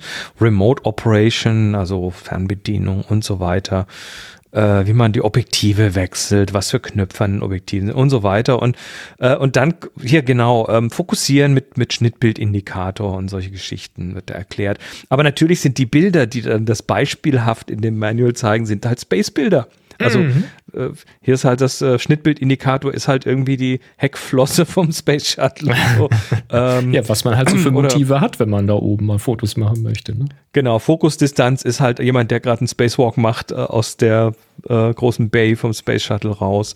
Ähm, später dann auch mit richtigen Fotos, also nicht nur Illustrationen, sondern richtigen Fotos. Da geht es dann interessanterweise halt nicht nur um die Technik, sondern tatsächlich auch, es ist ein Fotomanual. Wie funktioniert das mit der Schärfentiefe? Mhm. Wohin stelle ich scharf? Wie funktioniert das mit der Brennweite? Was passiert, wenn ich eine, eine, kurze Brennweite verwende? Was passiert, wenn ich eine lange? Und dann so Beispielbilder mhm. eben mhm. vom Shuttle oder auch von der Erde. Ähm, zwischendurch mal so wieder so ein paar Sachen, wie man sie kennt, so Blumenbildchen und so Zeug, aber äh, später dann, hier ist noch mal der Belichtungsmesser, der gezeigt wird und dann wieder so ein, so ein Space Shuttle, Open Space Shuttle Bay mit äh, hier ist der Messpunkt und das ist die Blende, die hinten rausfällt und so weiter. Ähm, ist ein schönes Stück Geschichte. Und Sehr cool. Mhm. Äh, erklärt dann auch so Geschichten wie, wie belichtet man denn ordentlich, wenn in der Szene viel schwarz ist oder viel weiß ist und so weiter. Also Zeug, was wir eigentlich auf den Workshops auch machen. Ne? Also da, da, hat keiner das Rad neu erfunden. Sie haben nur das Rad äh, mal äh, in die Schwerelosigkeit gepackt und dort äh, hier so Illustrationen von einem Astronauten und, und und so weiter. Also es ist alles irgendwie. Ja, lustig halt finde ich halt, dass da die Maße vom Space Shuttle dann von dem, von dem ähm von der Lade, äh, von dem Ladedock dann drin sind, dass man weiß, auf welche Distanz und so. Da dachte ich mir, ja, die Astronauten wissen das aber, oder? Ja, aber es ist doch klasse, wenn du, wenn du ein Manual hast. Also diese Kameras, die da auf dem Space Shuttle mitgeflogen sind, die wurden auch nur auf dem Space Shuttle verwendet. Mhm. Das heißt, und, und dann kannst du auch nicht einfach irgendwo hinlatschen und ein Foto machen, sondern du wirst halt von bestimmten Punkten aus fotografieren. Na klar. Und dann ist es ja völlig sinnvoll, äh, an dieser Stelle auch äh, dann die, äh, die Entfernungen, die eh bekannt sind, mhm. dann da schon mal reinzuschreiben. Also es ist so ein geiles Stück äh, Fotohistory. Mag ich total gern. Ja, war mir auch nicht bewusst, das dass es das so gibt, weil du kannst natürlich auch einem Astronauten, der da oder einer Astronautin, die da fotografieren soll, kannst natürlich auch die Kamera ganz klassisch erklären. Und die werden schon selber wissen, dass das da oben irgendwie weiße Flächen sind und dass die hell sind und wie man dann damit umgehen muss, wenn man das mal beigebracht bekommen hat. Aber das ich natürlich an einem Beispiel zu machen, dass man dann auch wirklich vor der Nase hat, das ist eigentlich eine clevere Idee, aber es muss sich halt jemand die Mühe gemacht haben, ganz offensichtlich, das äh, wirklich so speziell ja, für diese spitze Zielgruppe aufzuarbeiten. Cooles Ding. Und das ist eben meine, meine Vermutung, dass es eben nicht nur für diese Zielgruppe ist, sondern dass das schon ein allgemeines Werbemittel ist. Meinst du als Marketing tatsächlich so? Ja, natürlich. Okay. Also da, diese Verbindung Hasselblatt Space, die ist Gold wert gewesen zumindest und ja, es ist nicht wenn, so, dass wenn sie da dann den Space Nerds einfach was an die Hand geben können und sagen, oh geil, ich habe ja das gleiche Manual, was auch hier die die Astronautinnen und Astronauten haben. Hey, ist doch das ist doch das ist das ist bare Münze wert ist das. Es ist doch das äh, Shuttle mit dem Namen Enterprise. Das ist doch das, was nie geflogen ist, oder? Das steht doch unten. Das war quasi das, das Übungsshuttle oder so. Das, ich glaube ja. Das Vergleichsshuttle. Ich weiß nicht, ob das tatsächlich öffentlich zugänglich ist, so für Tourismus. Dann könnte man ja mit seiner Hasselblatt da mal hingehen und das ausprobieren. Das ist dann aber, das ist Inception, da gibt es dann irgendwie eine Inklusion oder so. Sehr, schön. schön. sehr schön. Also guckt es euch an, wir verlinken es in den Show Notes. Das Hasselblatt NASA Foto Handbook. Danke äh, nochmal an Thomas war es, oder? David sagt, Enterprise war das Jungfernflugshuttle. Hm. Welches ist denn nie geflogen? Es ist doch mal irgendeins gebaut worden, was tatsächlich nie hochgegangen ist, sondern das wirklich auch dazu gebaut war, unten zu bleiben. Ich weiß gar nicht, ob das überhaupt flugfähig also, gewesen wäre. Ich habe schon mal einen Shuttle gesehen in echt in einem Museum in den USA. So Oder war das nur Huckepack an der Rakete und ist dann. Äh, ihr findet das raus. Also so, so unter so einem Shuttle zu stehen, ist schon Holy shit. Mhm. Das ist schon eine beeindruckend große Maschine. Das ist schon erstaunlich, dass irgendwie so ein, ja, also so rein optisch aus der Entfernung sieht das aus wie so ein großer Kühlschrank mit irgendwie zwei Haifischflossen oder sowas, dass das Ding überhaupt segeln und landen kann. Also es, ich, ich habe mir mal diese Landungen angeguckt, die wurden ja im Fernsehen übertragen. Äh, ich fand das immer sehr faszinierend. Und jetzt, und jetzt äh, packen sie mit der SLS-Mission äh, Shuttle-Triebwerke, die bereits mehrfach geflogen sind, unten dran mhm. An eine Rakete, die nicht wiederverwendet wird. Das heißt, die schönen, tollen Shuttle-Triebwerke werden jetzt genau noch einmal verwendet und fallen dann irgendwo ins Meer. Noch einmal Spaß haben. Jawohl. So ist das. Schade, schade. Etwas schöner ist etwas, was ich gelesen habe, nämlich eine Review des Objektivs Sigma 24 bis 70, Offenblende 2.8 durchgängig. Klassische ähm, Brennweiten. Klassisch, ja, aber sehr, sehr schön. Also 24 bis 70 ist ein wunderschöner Bereich. Den habe ich inzwischen wirklich äh, lieben gelernt. Ich habe ja das ein Canon-Äquivalent von dieser Brennweite, auch mit 2.8. Und das mhm. ist jetzt quasi zu meinem immer drauf geworden und äh, liebe das auch. Also sowohl unterwegs bei Landschaften als auch jetzt bei Veranstaltungen für Porträts, Überblicke im Saal oder draußen oder Gruppenfotos, weil es einfach sehr, sehr scharf ist und weil du einfach einen, ja, einen schönen Bereich abdeckst, so von, von weit bis äh, Porträtbrennweit ist einfach, äh, ja, es ist sehr, sehr angenehm. Aber eben sehr teuer äh, von Canon. Und das gleiche gilt eben auch für die Objektive für, ähm, für L-Mount und für Sony E-Mount. Ähm, da liegt man so preislich irgendwo, ja, über 2000 Dollar auf jeden Fall, bis fast 3000 Dollar. Und jetzt ist Sigma halt dahergekommen und hat einen 2470-28 gebracht, ein DG DN Art, also aus der Art-Serie, für L-Mount und für Sony E-Mount. Und da gibt es ein sehr schönes DP-Review ähm, DP-Review-Test, wo dieses Objektiv tatsächlich sehr, sehr gut abschneidet. Als einzige Negativ, also in Anführungszeichen Negativpunkte wurden genannt, dass der Katzenaugeneffekt im Bokeh recht ausgeprägt sein soll. Also zu den Rändern hin wird das Bokeh ähm, halt weniger rund, sondern eben schon deutlich so Katzenaugenartig. Es soll Oval. an den Rändern nicht ganz so scharf sein wie eben in der Mitte, aber das trifft nun wirklich auf viele Weitwinkelobjektive dann auch zu. Und es hat ein 82 mm Filtergewinde und das bedeutet eben, dass die Filter relativ teuer sind, die man da vorne drauf machen soll. Das sind für mich eigentlich drei Punkte, die man sicherlich erwähnen kann, aber die nun wirklich auch kein, äh, ja, kein K.O.-Kriterium für mich jetzt wären. Weil guckt euch die Beispielbilder an. Super. Also das mit den Rändern darf man dann auch nicht überbewerten, finde ich. Ähm, sehr, sehr geil. Und wir reden hier beim Sigma von einem Preis, der bei 1200 Euro liegt. Das sind 1100 Dollar in diesem Fall.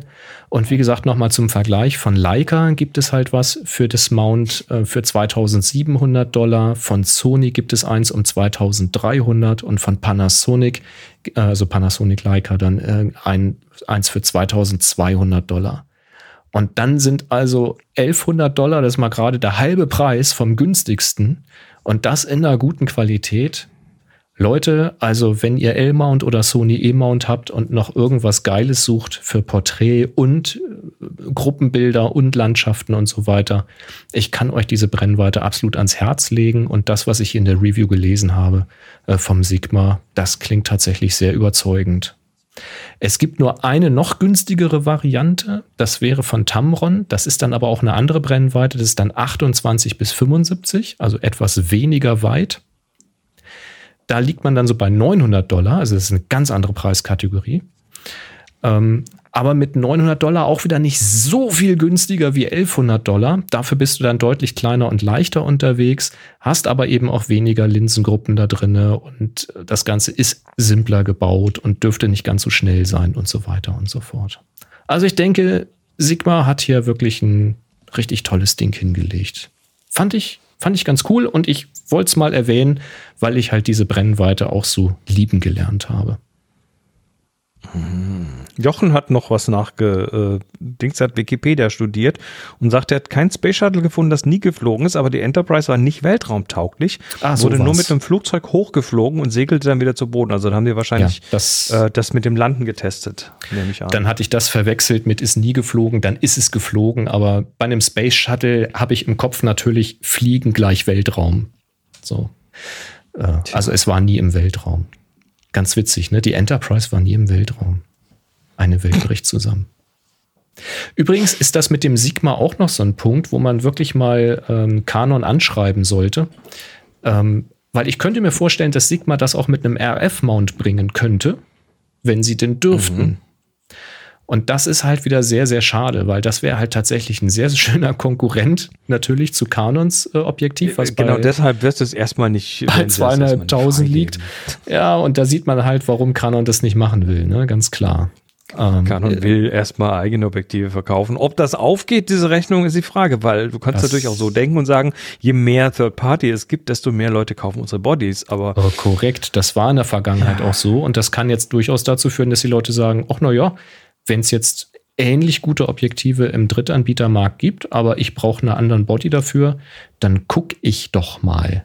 Ja, vielleicht ist das so, dass die gar nicht mehr Bodies verkaufen wollen, sondern das, weil, weil wegen Chipknappheit und was weiß ich. Und vielleicht geht das einfach trotzdem finanziell auf, dass sie weniger Bodies, dafür aber teurere Objektive verkaufen. Zumindest den Leuten, die sich das gefallen lassen. Ja, Ja. Oder so Bekloppten wie mir natürlich. Wobei ich jetzt auch sagen muss, ich habe jetzt ähm, mit der R6 bin ich ja sehr, sehr glücklich tatsächlich, bin ich sehr zufrieden damit, macht sehr viel Spaß damit zu arbeiten. Und ich bin da jetzt mit zwei Objektiven unterwegs. Ähm, mit dem 2470 und mit dem 70-200. Ähm, damit decke ich eigentlich so ziemlich den Bereich ab, den ich halt so brauche. Mir fehlt manchmal das längere Tele, aber dann kann ich die Micro Four Thirds nehmen. Da ist das längere Tele deutlich leichter ähm, und günstiger. Und ich habe es ja auch schon. Aber mit diesen zwei Objektiven, also ein Body und zwei Objektive, kann ich alles abdecken, habe eine super Freistellung, es ist super schnell, es ist gestochen scharf durch den gesamten Bereich durch. Mehr brauchst du einfach. Also ich brauche einfach nicht mehr. Früher habe ich dann auch gern zur Festbrennweite gegriffen, weil sie einfach noch besser war. Die war schneller und hatte eine schönere Freistellung und sowas.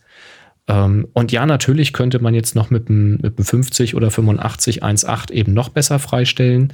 Ne, so, so ein 80 oder 85 1.8, das liebe ich ja auch.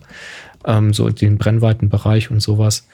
Aber wenn man das halt nicht hat, sondern nur diese beiden 2.8er Objektive, du kannst eigentlich alles erreichen damit. Das ist, äh, ja, mehr braucht man dann auch nicht, aber bei Canon mit dem RF-System, da muss man schon echt tief in die Tasche greifen. Das ist ein bisschen schade.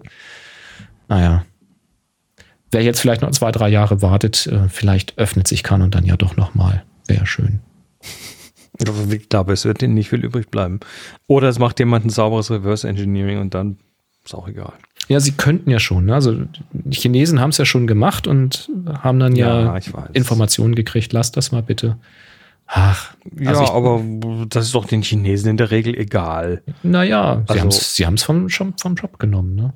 Und ich denke, Ja, Sigma könnte das- das auch.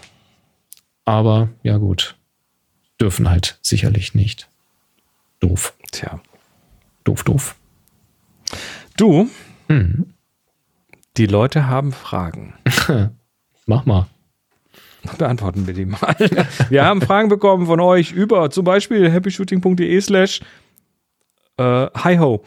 Und zwar, ähm, nee, die hier kommen ja noch aus dem Slack. Wir haben noch vorher im Slack bekommen. Also wir, wir gucken da, wo, also happyshooting.de slash hi, da haben wir so ein Formular. Da gucken wir tatsächlich immer zuerst rein. Aber ab und zu gucken wir auch mal noch im Slack nach. Und da hat der Helmut zum Beispiel gefragt zu Nikon Z-Kameras.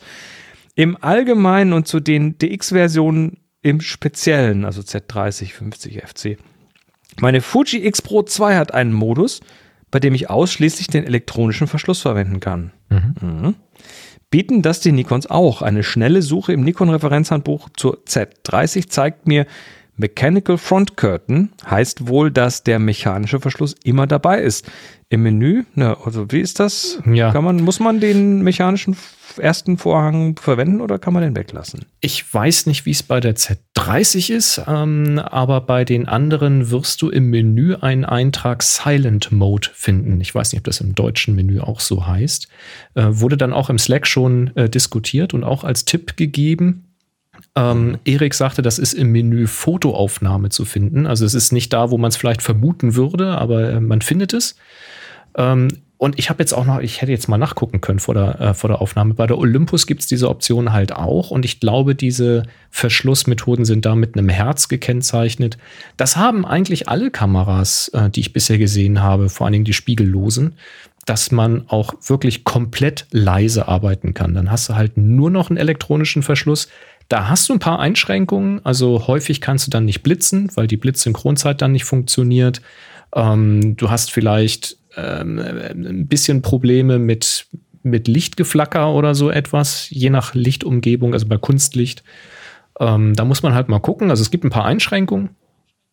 Ähm, aber es ist sehr hilfreich. Ähm, ich habe das durchaus schon benutzt in, in Kirchen oder sowas, äh, wenn ich dann wirklich zu leisesten Momenten etwas machen wollte oder wenn ich in, in einem ganz kleinen Standesamt, wo es sehr intim zugeht, äh, stehe, dann äh, gehe ich auf komplett geräuschlos und dann nerv ich da tatsächlich niemanden. Dann macht das nicht mal mehr ein leises Klick. Ist ganz angenehm. Also ich mache das nicht mit der Nikon, ich mache es mit der Canon, aber das geht mit der Nikon genauso. Tja.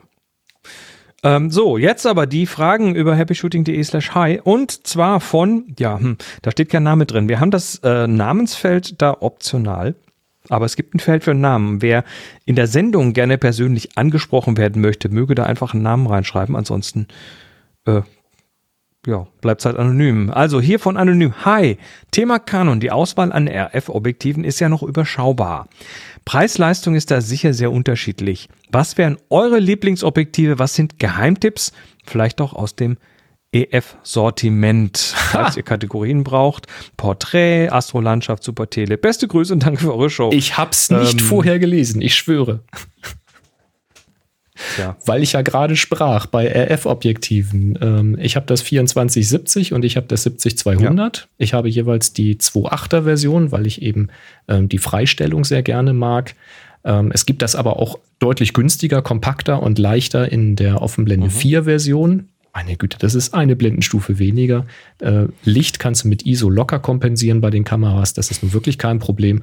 Und die Freistellung ist geringer im AB-Vergleich, aber wenn man jetzt nicht völlig geisteskrank ist äh, und ein bisschen Geld und Gewicht sparen will, dann sind auch die Vierer absolut empfehlenswert. Das kann man machen. Und wenn du dich jetzt äh, entscheidest, dann die Blende 4 Version davon zu nehmen, aber sagst, ab und zu mache ich doch so dieses ganz cremige ähm, Porträt oder sowas, ja, dann sicherlich irgendwas im Bereich 85, 1.8 oder eben das Sigma 1.4 kannst du auch ohne Probleme nehmen. Ähm, also er oder was. sie fragt auch noch nach einem lichtstarken Weitwinkel für Astro-Landschaft-Kombinationen, also diese diese Night Sky Geschichten mit da war bei EF, also bei dem alten Mount EF war das ja bisher dieser Geheimtipp hier so ein Valimax 14, was war das 1428 oder 18 oder irgendwas. Ähm, mhm. Das sollte wohl sehr sehr gut sein. Das kann man auch weiterhin benutzen also mit das dem Adapter. Hat eine relativ hohe Serienstreuung, aber ich habe das ja und das funktioniert ganz gut, ja. Genau, Samyang ähm, wird hier von Bernd noch genannt. Sehr, sehr schön. Ist das gleiche. Genau. Also das, das 14er äh, von ja, Moment, der AAF, eine Autofokus-Version? Mhm, das habe ich noch nicht gehabt. Ja, wenn es das jetzt noch gibt, das, da muss man mal gucken. Ähm, ansonsten ähm, ist die Empfehlung tatsächlich äh, durchaus auch mal im EF äh, zu schauen, weil die Adapter sind jetzt wirklich nicht schlecht. Also ähm, das ist völlig in Ordnung, wenn man mit Adaptern arbeitet. Ich würde halt, wenn ich sowohl RF als auch EF Objektive habe und mal den Adapter brauche und mal nicht, dann würde ich wahrscheinlich so verrückt sein und würde mit den günstigsten Adapter nehmen, den es da gibt von Canon und pro objektiven Adapter da fest dran machen, dass ich nicht immer überlegen muss, wo muss ich jetzt was lösen und was abmachen, um ein anderes Objektiv dran zu schrauben. Das würde ich mir gönnen. Das ist so ein knapper Huni oder sowas, den man dann als Aufpreis rechnen muss. Ist aber bei den EF-Objektiven absolut lohnenswert, weil die ja doch deutlich günstiger zu bekommen sind. Also deswegen ja. jetzt für Porträt ein Canon EF 8518 kann ich absolut empfehlen, auch wenn es durchaus seine Fehler hat, aber ich finde das sehr, sehr gut. Ähm, das neue RF 8520 äh, ist natürlich um Klassen besser mit, mit Schärfe und äh, chromatischer Apparation. Aber auch um Klassen teurer. Aber auch Klassen teurer, ganz genau. Also mein Tipp ja. wäre da tatsächlich im EF-Sortiment auch mal zu wildern wenn man Geld sparen Nächste möchte. Frage. Wieder von Anonym. Servus, habt ihr Präferenzen oder Empfehlungen, was RAW-Konverter angeht? Ich selbst nutze Capture One in Klammer 20 und bin zwar über viele Dinge sehr glücklich, schnell, scharf, Farbmanagement, Ebenen, aber vermisse einige Objektivprofile. Seid ihr mit Lightroom zufrieden? Fragezeichen. Ja, ganz herzlichen Dank für eure Meinung. Ist interessant, ähm, weil ich glaube, dass heute nicht mehr viele Menschen in dieser Kategorie RAW-Converter denken. Ne? Weil du hast RAW-Bilder und ja, da wird, da wird, das RAW-Bild wird konvertiert und das war ursprünglich ja mal so die Zentralfunktion. Aber das ist ja mittlerweile so transparent integriert, dass, ähm, dass man halt eine Bildbearbeitung hat, die RAW kann. Mhm. Und ähm, ich nutze Lightroom und kann sagen, ja, bin weitgehend zufrieden damit. Ich werde auch so schnell nicht wechseln können, weil da einfach, äh, was weiß ich jetzt, weit über zehn Jahre an, an Daten und Metadaten und äh, Edit, Edits und so weiter drinstecken, die, äh, die sind mir was wert.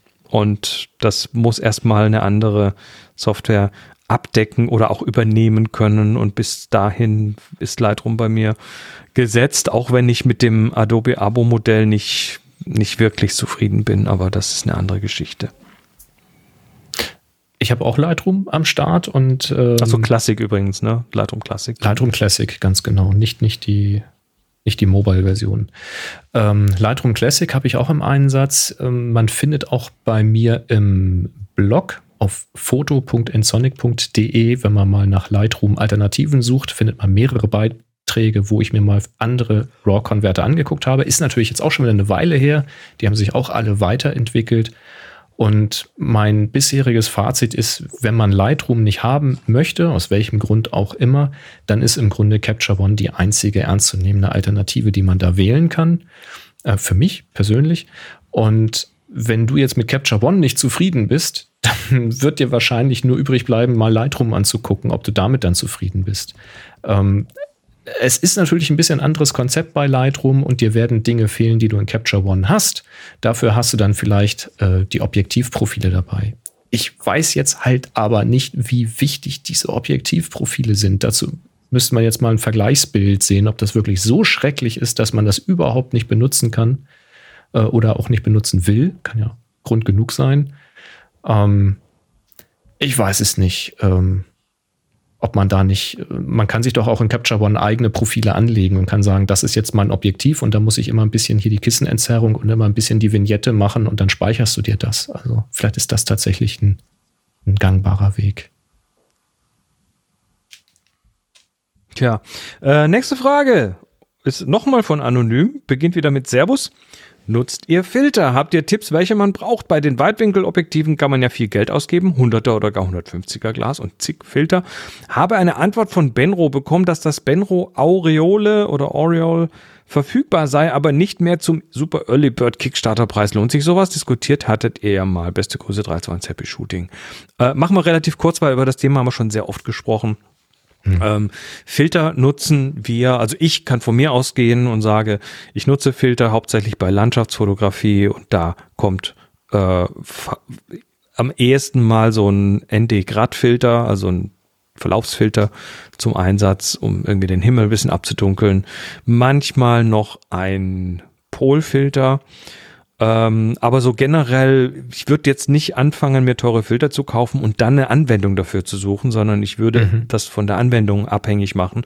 Was brauchst du denn? Was willst du denn erreichen? Ähm, das sind aber so quasi und ND-Filter. Das sind so die einzigen Filter, die ich tatsächlich ab und zu einsetze, aber auch nicht oft. Ähm, ND-Filter, um länger zu belichten oder mit weiter offener Blende zu belichten. Einen äh, ND-Verlaufsfilter für Abdunkeln von Bildbereichen, um den, den Gesamtkontrast des Bildes oder die, die, den Dynamikumfang zu komprimieren und dann eben Polfilter eher selten. Das sind die drei, die ich verwende. Alles andere ja. ist, äh, ja, alles andere brauche ich nicht. Und das sind genau die drei, die ich auch habe. Und jedes Mal, wenn ich sie benutze, sage ich mir, das müsste ich viel, viel häufiger machen, weil man, ja, du kannst schon tolle Ergebnisse kriegen. Man kommt, genau, man kommt sehr einfach zu sehr guten Ergebnissen, ohne dass man sie nachbearbeiten muss. Beim Verlaufsfilter kann man ja sagen, die Dynamikumfänge sind inzwischen so gut, dass man das alles in Post machen kann, wenn man in RAW arbeitet. Aber es ist eben trotzdem geiler, wenn man es eben schon in der Aufnahme hat und dann noch weiter bearbeiten kann. Das ist einfach doch gut. Ein Graufilter, wie du schon gesagt hast, man kann halt eine Offenblende machen, auch wenn die Sonne knallt. So, das ist einfach sehr praktisch. Und der Filter, den ich eigentlich am geilsten finde, ist tatsächlich der Polarisationsfilter, weil äh, du kriegst damit einfach bei Landschaften richtig sattes ja. Grün raus und so. Und das ist einfach sehr, sehr und, schön. Und ich habe so einen ähm, Lee-Filterhalter und 100er Filter, also 10 Zentimeter breite Filter. Und da noch nicht mal äh, teilweise, also teilweise so, die ND-Verlaufsfilter sind halt äh, Kunststofffilter, das sind noch nicht mal Tonglasfilter. Mhm. Also ich bin da relativ äh, schmerzbefreit, vor allem, weil selbst wenn da mal ein Kratzerchen drauf ist, das ist direkt vor der Linse und ist kein Problem. Und wenn es super weitwinklig wird, ähm, ja, dann, dann kann dann ich zumindest den Polfilter eh nicht verwenden, ne? Mhm. weil der dann nämlich, weil dann nämlich der Himmel gestreift ist. Also das äh, deshalb, genau. also 100er reicht für mich vollständig aus für bisher wirklich alles. Ich also mein 24er mit dem 100 zusammen, kein Problem. Der Vorteil bei den Scheiben ist, dass man sie eben auch gut von Hand davor halten kann, solange man noch bei kürzeren Belichtungszeiten bleibt. Äh, dann kann man die einfach mal schnell aus der Packung ziehen, davor halten, das Bild machen und wieder wegstecken. Da muss man nämlich genau. immer rumschrauben. Und wenn man tatsächlich Langzeitbelichtung macht, dann macht man halt den Halter davor. Dann geht das auch. Ja. Richtig. So. Ja, das war's mit euren Fragen. Wenn ihr auch Fragen habt und die hier abgeben wollt, dann äh, lasst sie uns da auf happyshooting.de slash nihau. Zum Beispiel. Oder, Hall oder Hallöle. Oder Moin. Also, ähm, wir kommen zu den Terminen. Ding, ding, ding, ding. Den Terminkalender. Ding, ding, ding, ding, ding, ding. Heute war der fleißig, muss ich sagen. Wir haben nämlich Eins, zwei, drei, vier, fünf Termine. Eigentlich bräuchten wir jetzt noch so eine Hintergrundterminmusik, haben wir aber nicht. Ähm, und zwar im Gasometer Oberhausen vom 1.10. bis zum 31.12. Den Termin hat uns die Katrin hier reingetan. Das zerbrechliche Paradies heißt die Veranstaltung. Die Beschreibung, die Ausstellung zeigt die Schönheit der Natur und den Einfluss des Menschen auf seine Umwelt. Das zerbrechliche Paradies nimmt die Besucher mit auf eine bildgewichtige Reise durch die bewegte Klimageschichte unserer Erde und zeigt in beeindruckenden, preisgekrönten Fotografien und Videos, wie sich die Tier- und Pflanzenwelt in Zeiten des Anthropozäns verändert. Die Katrin schreibt dazu noch, ich war selbst nicht in der Ausstellung, habe aber das Buch zur Ausstellung geschenkt bekommen. So, so. Äh, dann Eins, zwei, drei, vier, die sind nur vier. Na, okay. Ähm, Varigator hat uns eine Ausstellung im, in Westlicht in Wien reingetan. Und zwar die WordPress Foto 2022 vom 9.9. bis zum 23.10. Bis 23. Oktober präsentiert das Westlicht zum bereits 21. Mal die wichtigste Leistungsschau der internationalen Pressefotografie. Das, der Auswahlprozess folgte 2022 einem neuen Konzept. Das neue Modell soll mehr Diversität garantieren. In einer ersten Runde wurden von Juries in sechs Weltregionen jeweils vier Gewinner ausgezeichnet. In einem zweiten Schritt wählte die Jury aus den 24 regionalen Gewinnern die globalen Preisträger. Nochmal Varigator und das äh, ist nochmal Wien und zwar das Kunsthaus Wien diesmal vom 15.09. bis zum 19.02. nächstes Jahr. Äh, unser Unseen Places unzugängliche Landschaften, abgeriegelte Territorien oder militärische Sperrgebiete. Gregor Seiler zeigt in seinen Arbeiten surreale Architekturen an den Randzonen menschlicher Zivilisation. Der Künstler interessiert sich für die bauliche Veränderung von Landschaft und die komplexen politischen, militärischen und wirtschaftlichen Implikationen von Architektur. Oha. Das stelle ich mir spannend vor. Ja, das, da stelle ich mir vor, oder da hoffe ich zumindest in der Ausstellung, dass irgendwie erklärt wird, dass er da halt mit Genehmigungen reingekommen ist oder irgendwelchen Dingen. Das, da haben wir auch schon drüber gesprochen. Sperrgebiete, davon würde ich ausgehen, muss ich sagen. Ja, aber auch, äh, ne, weißt, weißt, wir haben da schon drüber gesprochen, wenn du in irgendwelche unzugänglichen Regionen gehst und dann andere kommen auf den Geschmack, da kannst du auch viel kaputt machen dann. Mal. Ja, also sollte so jemand von euch auf der Ausstellung sein, lasst es uns gerne mal wissen, ob das äh, thematisiert wird. Vormacheffekt und dann rennen die Leute auf Bahnschienen und so. Ja. Äh, und dann letzte, letzter Eintrag hier nochmal Varigator. Fotohof Salzburg diesmal und zwar vom 4.10. bis zum 26.11. Christian Wachter Werkschau Konzept versus Fotografie. Die Ausstellung eröffnet das breite Spektrum, das Christian Wachters Werk auszeichnet. Von den Anfängen mit sozialdokumentarischen Schwarz-Weiß-Serien, etwa Porträts, Porträts, Wien, von 1984 bis zu riesigen Bildformationen wie NFTCs aus 2022. Das sind die neuen Termine und die findet ihr natürlich auf happyshooting.de slash äh, Kalender. happyshooting.de slash Kalender. Da gibt es auch tatsächlich nur einen Link dafür. Ähm, und da dürft ihr Termine nachgucken und natürlich auch Termine eintragen. Und wir sagen Danke allen, die hier was eingetragen haben. Ähm, haut rein. Das sind die neun, fünf, vier Termine. Die neun, fünf, vier Termine. genau. So Übrigens, Happy Shooting, stimmt, ich habe gelogen. happyshooting.de slash Terminkalender geht ja auch noch. Und Kalender. Boah. Ja. Termine immer auf Terminkalender. So schaut's aus. Wir möchten eine Gewinnerin ermitteln. Und zwar die Makroaufgabe steht mhm. zur Auflösung bereit. Was sagst du dazu? Jupp.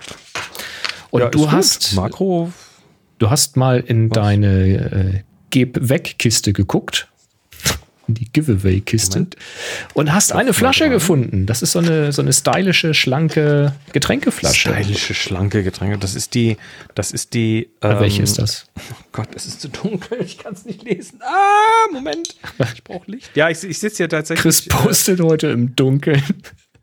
Ja, im Normalfall sitze ich hier und bin fett angeleuchtet. Nein, es geht. Video braucht halt mehr Licht. Äh, von äh, eine Kloska oder so ähnlich Designflasche. Äh, und zwar die Antratida. Ich habe das jetzt wahrscheinlich vollkommen verbutschert. Ähm, nee, es ist eine praktische Flasche zu trinken und so weiter. Die hat uns unser Sponsor Enjoyer Camera zur Verfügung gestellt, weil das, glaube ich, bei denen im Enjoyer Bike Segment ist. Sehr geil. Ja, und äh, schick, schick. davon gibt es eine zu gewinnen und da haben wir heute. Ich muss mal hier. Äh, 24 qualifizierte Aufnahmen haben wir. 24 qualifizierte Aufnahmen. Da würde der 20er Würfel schon wieder nicht reichen. Genau, ich habe hier wieder meinen 100er Würfel, du hast auch einen 100er Würfel und wir werden jetzt wie immer abwechselnd so lange würfeln, bis einer von uns in den, äh, in den Bereich von 1 bis 24 kommt und Deine SSD ist kaputt, das du darfst anfangen. Meine SSD ist kaputt. mein, mein Rechner ist kaputt. ähm, ja, ich habe die 58 gewürfelt. Okay. Ich habe eine 32. Eine 32. Dann nehme ich mal die 38. Dann nehme ich die 86. Ja, das ist ja alles nicht gut. Die 79. Nee, 76. Ist so egal. 77. Sag mal. 45. Jetzt ist aber langsam gut. 86. Oh, 12. Na, da Tada. Die 12. Oh, oh, oh. Moment. Unschärfe. Makronengebäck. Sehr schön. Von Erik. Von Erik. Was ist denn das? Das ist ja geil. Nee. Herbstmakro. Du bist bei einem falschen Bild. Die 12. Ähm, die 12 ist Du bei musst eins runter. Die 12 ist bei mir, Moment, ich kann es dir zeigen. Ach, die 11, eine, ja, okay. Ja, ja, äh, mein 12. Fehler. Makronengebäck 11 ist trotzdem schön. Arne Burns, äh, sorry für den Schock, aber gewonnen hat die Unschärfe-Reflexion. Erik hat gewonnen und zwar äh, die Unschärfe Herbst, ein Herbstmakro. Ähm, steht leider nicht mehr drin, was es ist, sieht aber irgendwie aus wie ein, eine, eine, eine Beere oder irgendwas, die aber schon so am Vertrocknen ist an einem Busch. Also wir haben äh, rechts vorne so ein etwas faltiges, runzliges Gebilde. Ich sage ja, das ist irgendeine, irgendeine Beere an einem Busch und äh, dahinter, und, und die ist so gelb-orange, ja, so orange-rötlich, gelb äh, von der Farbe her. Aber du siehst schon, das ist alles irgendwie ein bisschen farblos, also eher so wenig, wenig Sättigung und wirkt halt nicht mehr sommerlich. Ist ein Herbstmakro, ja, kann man so sagen. Eine Weintraube im Garten, sagt Erik. Ist eine Weintraube im Garten, okay. Ja, das hat sich bei mir nicht als Weintraube, hat sich nicht abgezeichnet als Weintraube bei mir. Das äh, ist nämlich schwierig bei Makro dann die wirklichen Größenverhältnisse zu verstehen. Ne? Das, äh, Ja, ist ja, ist auch völlig in Ordnung. Das ist ja genau aber das ist da ja, äh, ich erinnere mich, in meiner Kindheit gab es immer wieder in verschiedenen Zeitschriften so Makrobilder, wo man dann rausfinden musste, was Ah. es ist. Mhm, mhm. Also hier hätte ich komplett versagt. Ja, witzig. Wenn ihr noch ein bisschen länger hängt, dann wird eine Rosine draus. Ja, wahrscheinlich ist sie auf dem Weg dahin. Ich, ich weiß auch nicht, was, was hätte denn hier noch mehr Traube gesagt? Wahrscheinlich, wenn es auch mehrere davon wären. Also wenn Also nicht nur eine jetzt- einzige da hinge, sondern Jetzt, wo er das gesagt Ja, so. hat, sehe ich im Hintergrund auch eine grüne Traube und diese typischen Stängel, wo die dran hängen, weißt du? Wenn man es wenn man's mal weiß, dann sieht man es auch im Hintergrund. Ja, es ist also schwierig. Es ist schwierig. Aber ich finde es eigentlich ganz schön, dass das äh, nicht so klar wird und dass man sagt, hm, ist das ein verschrumpelter Apfel? Was ist denn das? Ist das eine, ein Pfirsich? das ist ganz witzig. Mhm. Sehr schön. Ja, aber äh, Erik, Ja. hast gewonnen. genau, schreib an chris at happyshooting.de, äh, schreib den, die Aufgabe und äh, auch Flasche dran, dann weiß ich, was ich dir schicken darf. Sehr Jawohl. schön. Äh, und, wenn ihr mitmachen wollt, dann äh, immer schön darauf achten, was wir hier für Aufgaben ausrufen. Ja, ganz genau. Ich meine, die Verbotenaufgabe, die läuft noch bis zum 13.10. Also wenn ihr das jetzt hier gerade noch hört, könnt ihr, also wenn ihr das hier live hört, könnt ihr noch mitmachen. Und neue Aufgabe gibt's gleich im Anschluss. Aber erstmal gucken wir nochmal Bilder an, denn jetzt habe ich den Arne schon wild gemacht. Äh, dann will ich das Bild auch wenigstens mal zeigen hier äh, im Slack bei uns. Wenigstens einmal besprechen. Ja, und zwar, ich fand den Titel ganz witzig, das Makronengebäck. Das sind Mandelhörnchen. Und ich mag Mandelhörnchen sehr, sehr gerne. Und die hat er hier auf einem weißen Teller liegen, zwei Stück. Die Kamera ist ein bisschen schräg, sie ist sehr nah dran. Also der Teller füllt fast das ganze Bild aus, aber wir sehen noch schön oben den Abschluss von dem Teller. Und wir haben so ein schönes, schräg einfallendes Licht, auch mit Schattenwurf. Also es ist nicht alles gleichmäßig beleuchtet, sondern wir haben so ein bisschen Spielerei mit den Lichteffekten. Sieht alles sehr einladend aus, wie so, ja, am Kaffeetisch, so, ne, Kaffeezeit, etwas ähm, spätere Sonne schon, keine Mittagssonne mehr. Kann man sehr, sehr schön machen.